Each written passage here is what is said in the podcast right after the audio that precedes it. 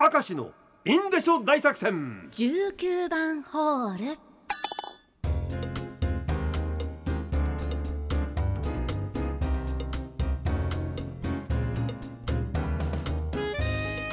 さあ19番ホールにようこそいらっしゃいました、はい。今日もぶち込むぜ 19番ホールに。いっちゃいましょえー19番ホール希望というのがありましてね、えーちゃんと忘れてませんよ。う 私忘れないメモしてましたからねえー、19番ホール希望ラジオネーム猿のようによいしょ。あれ？あれ？なんか間違えましたっけ？あれ？猿のようによいしょから来てますからね、はいはい嬉し恥ずかし婚前療法今から十数年前私は遠距離かつ禁断の恋愛をしておりました。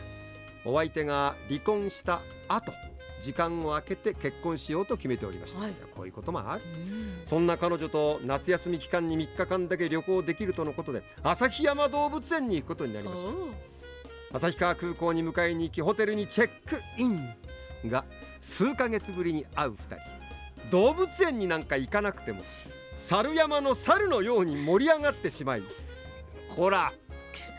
こら。初日の予定は全てボツになりました。あ 猿山の猿のように盛り上がってしまい 何をどう盛り上がったのか言わないけど、うん。19番ホールだからみんな分かれ、しかしその彼女は今では赤の他人になっております。ご縁がなかったんでしょうね。まあいろいろあるよね、まあそれぞれ人生だからね男女の関係は。うん。結局動物園に行かなかったというですね。彼は落ち込んでいるかなあれ俺じゃないのか？みたいな感じかな、うんまあ思ったでしょうね。大丈夫かな、19番ホール希望、ん。来てますね。あ。ラジオネーム。山花のあきらよかったな。あ 散らされましたね。え ーマスクを外した時に落ちるもの、うん。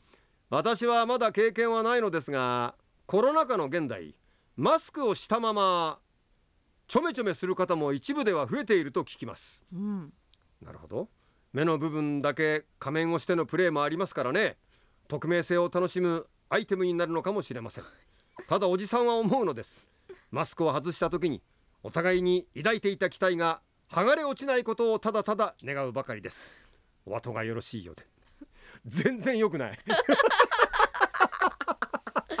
綺麗にまとめたみたいな感じになってますけどね。まあまあでもこれが19番ホールですかあら。そうですね。構いませんよ。こういうのでいいんです、19番ホールはカオスですからね。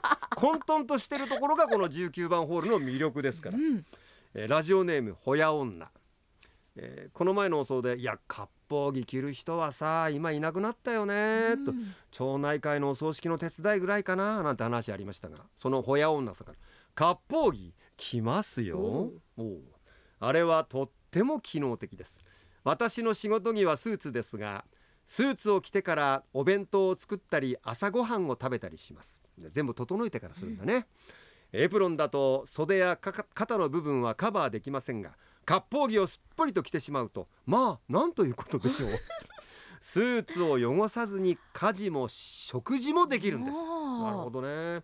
でたまにズボラをしてスカートを履かずに割烹着を着る時があります。はい。ん？スカートを履かずに割烹着を着る時があります。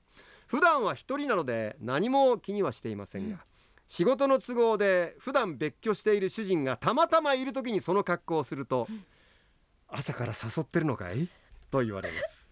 そうか。そういう使い方があったのか。いいですね。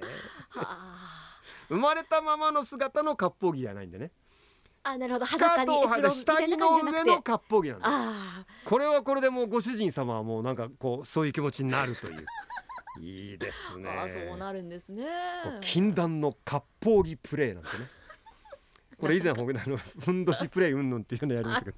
まあ内容はやってませんけど禁断の割烹着プレイという。あの昭和時代のピンク映画のタイトルになりそうですね。